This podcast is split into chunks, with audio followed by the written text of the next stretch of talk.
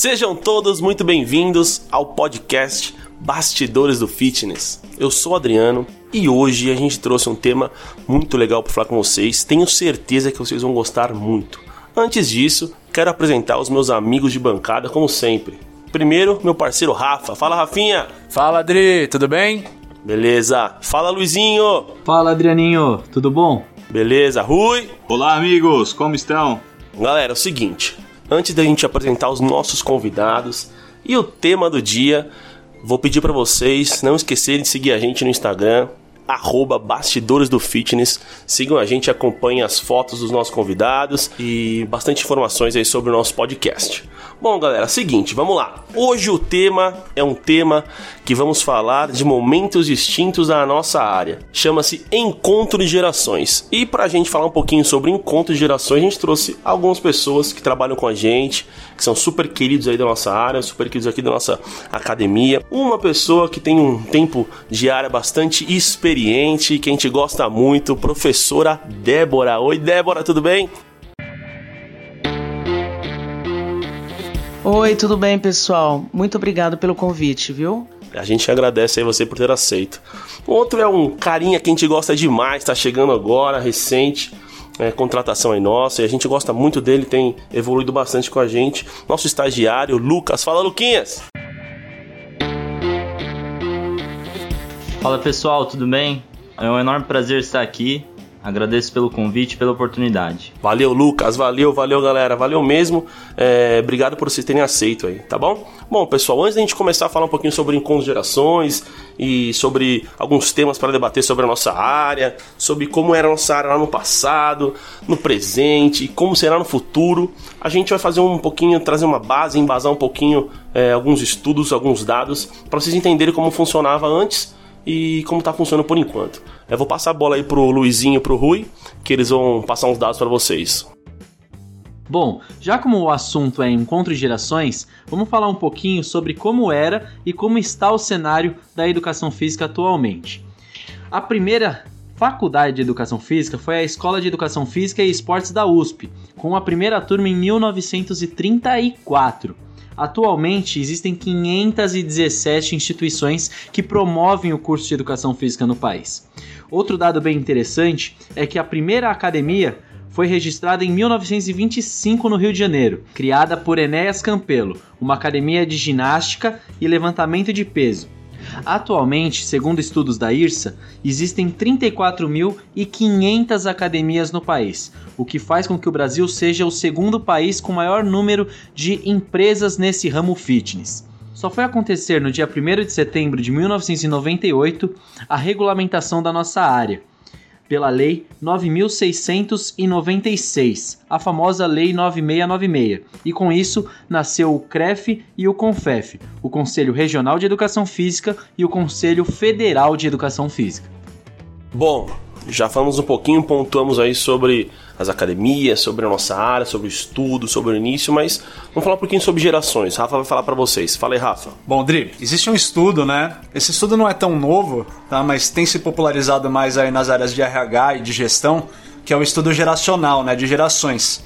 Então esse estudo, ele diz que o comportamento dos indivíduos é influenciado ali de acordo com o ano em que ele nasceu, tá? E pelos momentos em que vive a sociedade, a política ou mesmo o acesso à tecnologia da época, tá bom? Eu vou pontuar bem rapidinho, tá? Essas são as gerações aqui no Brasil, a classificação brasileira, tá? Então considera ali que os baby boomers são os nascidos entre 1945 e 1964. Tá? A geração X ela é nascida entre 65 e 84, a geração Y é nascida entre 1985 e 1999. Ela também é chamada de Millennials. E a geração Z, que é nascida após 2000, tá? Isso no Brasil. Bom, só pontuando aqui para quem está na bancada, tá? Então temos a Débora, tá ali numa uma época transitória, né? Já que ela nasceu ali na, na geração X, mas ela se formou, né? Ela teve acesso à tecnologia ali durante a faculdade e durante a geração Y. É, e eu, o Adriano, o Rui, nascemos ali na geração Y, né? Após 85, tá? Mas a gente também se formou ali, teve parte da nossa formação em inclusão profissional ali na geração Z, tá? E aqui temos o Lucas e o Luiz, que são puramente geração Z, são os novinhos aí, a geração, nossa categoria de base. Então a gente tem três gerações para bater um papo aqui. Então vamos pontuar aqui, cada um deles pode falar para a gente entender. Ô Débora, vamos começar por você. Okay. Que ano que você ingressou na educação física? Eu ingressei em 1986. Naquela época existiam três anos de curso universitário, né? Foi a última geração de três anos de curso de educação física. Logo após foi instituído o quarto ano. Então eu fiz de 86 a 88. E você trabalhou na área desde então? Isso, na verdade, na área mesmo especificamente foi a partir de 88, então já são, lá se vão 32 anos, né? De educação física, muito bem. Bom, na sequência aqui, né, de gerações de idades, vem eu. Eu ingressei em 2003 na área, então vai fazer 18 anos aí que eu tô na área de educação física. Depois vem o Rafa. É, o meu foi bem pertinho, foi em 2004, né, com formação em 2009 ali. E você ficou o tempo inteiro na área também, né? Sim, desde então. Depois do Rui, você entrou quando, Rui? Eu entrei em 2010, Adriano. Depois o Luizinho, quando é que você ingressou? Quatro anos depois do Ruizinho, em 2014. E por último, Lucas. Quando foi, Lucas? 2018, bem recente. é isso aí, fechou. Bom, então a gente é, deu para vocês entenderem que nós temos aqui gerações distintas e vai dar pra gente bater um papo bem legal sobre os temas que nós vamos apresentar para vocês. Eu vou apresentar o primeiro tema e a gente vai discutir um pouquinho sobre ele porque a gente tem alguns paradigmas aqui bem interessantes pra gente conversar. Mas numa visão geral da nossa área, na época que cada um ingressou, como que era a visibilidade?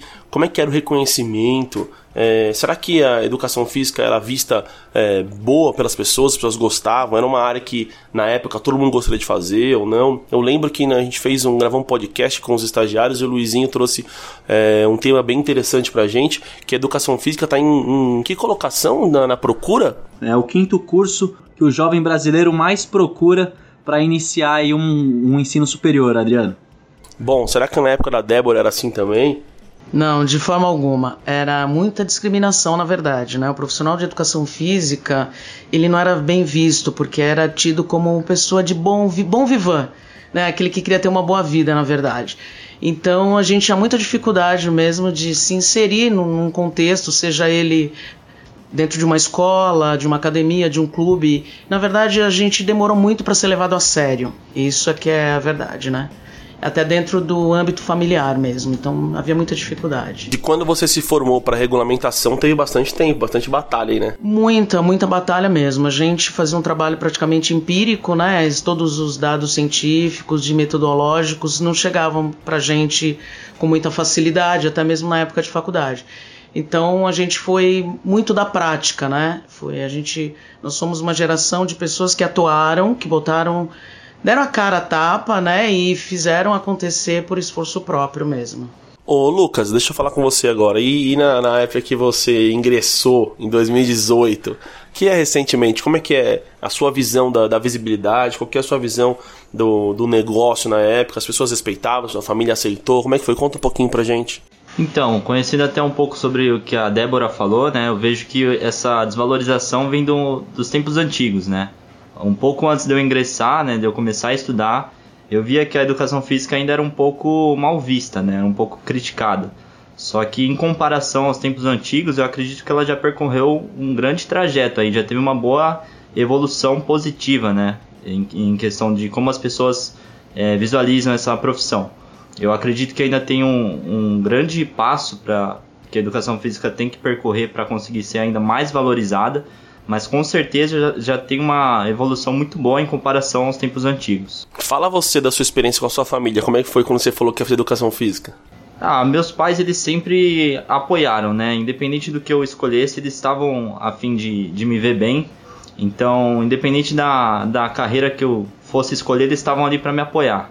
E você, Débora, como é que foi para você quando você escolheu fazer educação física na sua família, naquela época, como é que foi essa, essa situação? Bom, meu pai ele foi um atleta, né? Mas também de uma forma bem, bem precária mesmo, né? Então, assim, meu pai era uma pessoa que me motivava muito, me incentivava muito, porque ele via em mim algo que ele não teve a oportunidade de fazer na época, que era ter um curso universitário, nesse sentido voltado para a área de educação física. Já meus outros familiares, tios, padrinhos, avós, não viam com bons olhos, Tanto que existiam até propostas no sentido de falar: olha, eu pago um outro curso para você, mas desse aí eu não vou te ajudar. Tá vendo? só? Então eram coisas assim nesse sentido, né? Queriam que você fizesse direito, medicina. Queriam que eu fizesse enfermagem, né? Queriam que eu fizesse pedagogia, mas educação física não, de forma alguma. Não vi um futuro nessa profissão.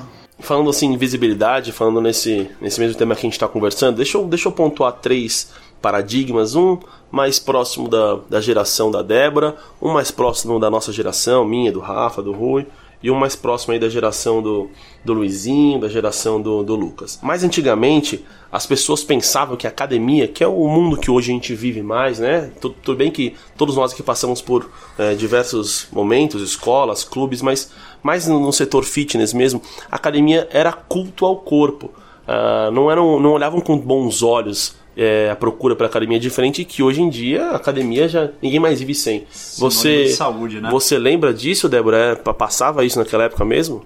Sim, com certeza. Era um culto ao corpo, na maioria das vezes era voltada só à parte masculina mesmo. Você não via mulheres dentro de uma academia, não era nem bem visto isso, na verdade. Né? Então você via essa parte de musculação propriamente dito. A natação, como é a área que eu mais atuei, você ainda via mulheres, mas de alto padrão. E coisas que você hoje visualiza e você pode comparar é que a academia naquela época era voltada para as pessoas de alto poder aquisitivo e que hoje tem uma acessibilidade, acessibilidade muito maior. Já mais na nossa época, vou perguntar pro Rafa se ele recorda disso. Existia bastante a pergunta, um paradigma que era idosos não faziam musculação. Você recorda disso, Rafa? Sim, muito, Dre. Consigo visualizar assim bem a nossa geração passando pela, pela quebra desse paradigma, né? Tudo que a geração da Débora construiu aí, a gente colhendo, né? Nós mesmos, né? Nós mesmos, né? Ali na, por exemplo, numa aula de natação, a gente indicando e falando de todos os benefícios que a musculação poderia fazer, né, para o idoso. E só dando um parêntese ali no que a Débora falou, acredito que até você possa, talvez você tenha esse mesmo sentimento. Eu também, quando, quando nós entramos na faculdade, a gente não mirava tanto em academia, a gente mirava muito em clube, em escola, em escola de esportes. Né? Então foi uma, gera, uma, um paradigma que foi quebrado pela geração da Débora ali que a gente sentiu bastante na pele ali. Engraçado como hoje em dia a academia está sempre em primeiro plano. A gente vai falar um pouquinho mais pra frente, um tema mais próximo do mercado. Mas continuando nesses paradigmas, vou fazer uma pergunta pro Luizinho. Luizinho e o Lucas que estão mais é, nessa área. Mais recente também tem um paradigma que fala sobre os gestores. Que os professores de educação física eles não, não têm uma visão de gestão. Para ser gestor, é, não tem que ser educador físico, tem que fazer uma, uma faculdade de gestão, de, de administração. E hoje em dia, não. Hoje em dia, muitos cursos de gestão. É um paradigma que atual não, não, não se faz, mais não se fala mais. Luiz, recorda disso? Quando você entrou, ainda tinha esse paradigma para a gente quebrar? É, Dri, quando eu ingressei na faculdade, muita gente comentava que professor de educação física só, só funcionaria daquela forma de ser um educador físico, né? E na- no período que eu entrei, já começou a quebrar essa forma de, de dizer que seríamos profissionais de educação física. Trabalharíamos o corpo como um todo, tanto mente e condição física mesmo da pessoa.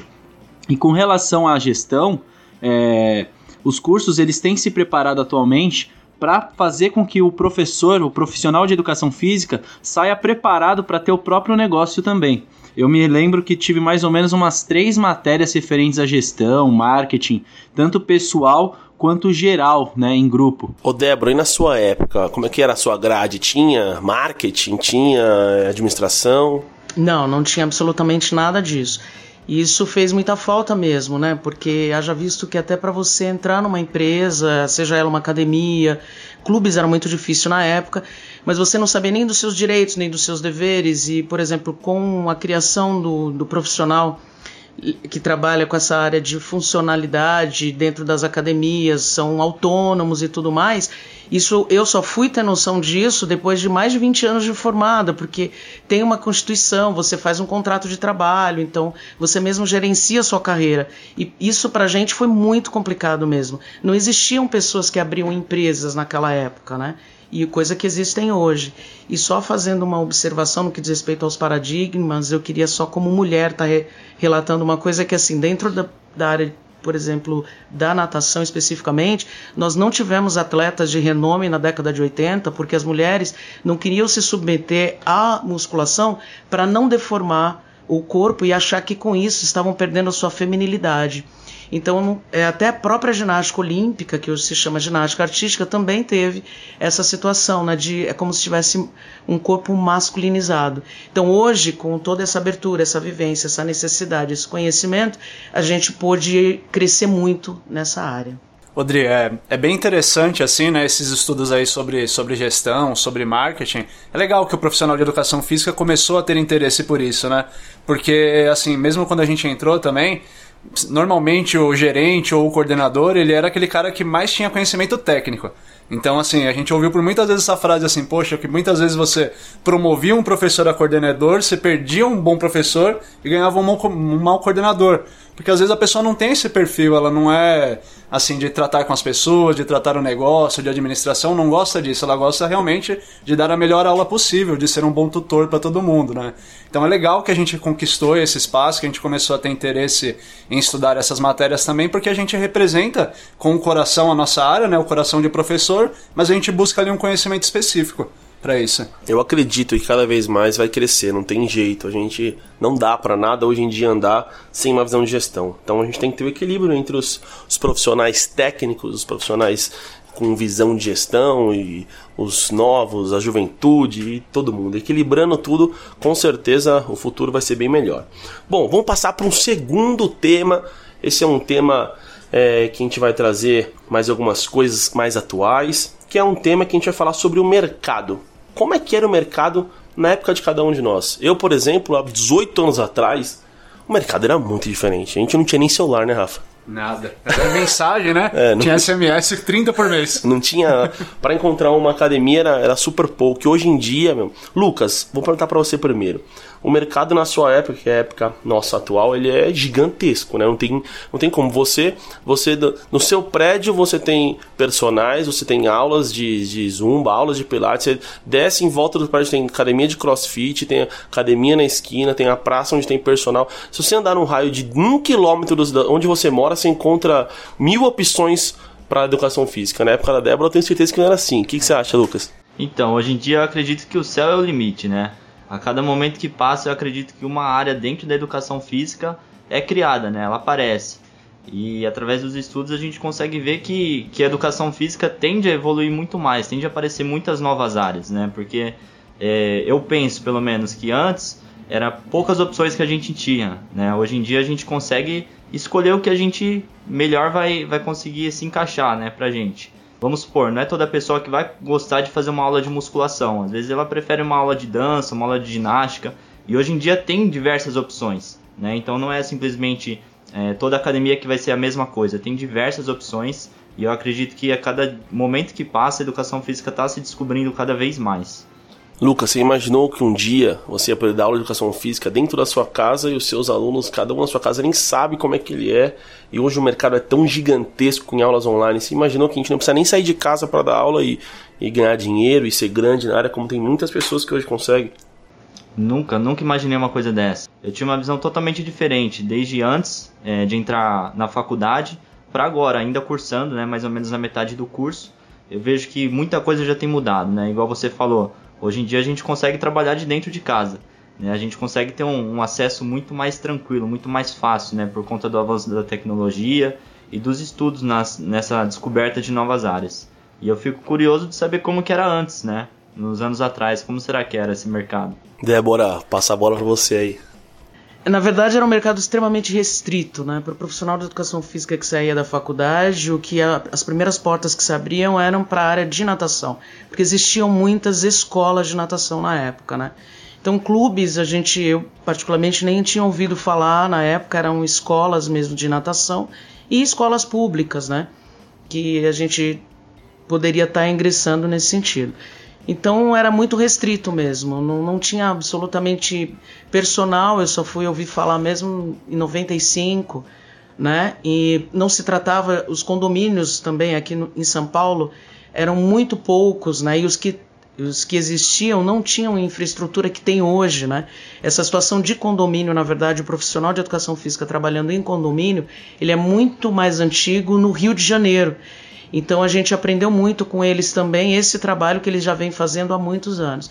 Então para a gente era muito restrito, né? É, era, era o que tinha, era a escola e as, de natação e as escolas públicas. Bom, deu pra gente ver a evolução, né? Como, como hoje o Lucas falou e o céu é limite, é engraçado o quanto as coisas mudam a cada dia, a cada, a cada fase, a cada descoberta. É, a gente falou sobre academia, né, sobre crossfit, sobre personal, sobre clubes. A Débora citou condomínios, mas meu, é, a gente dá aula em casa, sem sair de casa, óbvio, né? Tomar cuidado. A gente sempre comenta sobre isso, ver se é um profissional qualificado, se ele tem é, o regimento, se ele tem o, a carteirinha do conselho, para realmente ver se, se é um profissional adequado. Tomar cuidado fazer essas aulas em casa, né? Mas nesse momento da, de quarentena que a gente ficou, né, que a gente ficou isolado, ajudou muita gente. O Rui, por exemplo, você trabalhou bastante, Rui deu bastante aulas, deu live. É... Fala um pouquinho pra gente como é que foi, Rui, esse momento. Cara, foi bem difícil, na real, é, trabalhar online, né? Você lá no, num lugar sem ver as pessoas e passando aquela aula e tendo que ser animado e tendo que motivar sem saber se a pessoa tá comendo um hambúrguer lá do outro lado da TV ou se ela tá treinando. Então, é engraçado, curioso, eu jamais imaginei que isso poderia acontecer, Adriano. E foi uma saída, foi uma saída bastante interessante e tenho certeza que o futuro vai, vai se desenhar em cima disso. O que você acha, Rafa? Ah, sem dúvida, Adri. Como a gente disse lá no estudo de gerações, né? Com certeza, a próxima geração que vai ser escrita aí, esse tema da pandemia, essa revolução tecnológica aí de redes sociais, vai ter muito a ver. Foi uma coisa que a gente passou, né? Um momento que a sociedade passou que exigiu que a gente tivesse novas soluções. Então isso provavelmente vai interferir bastante ali no jeito das novas gerações. Bom, pessoal, vamos encerrando por aqui a primeira parte do nosso episódio e a segunda parte já já está no ar. Grande abraço, pessoal. Valeu!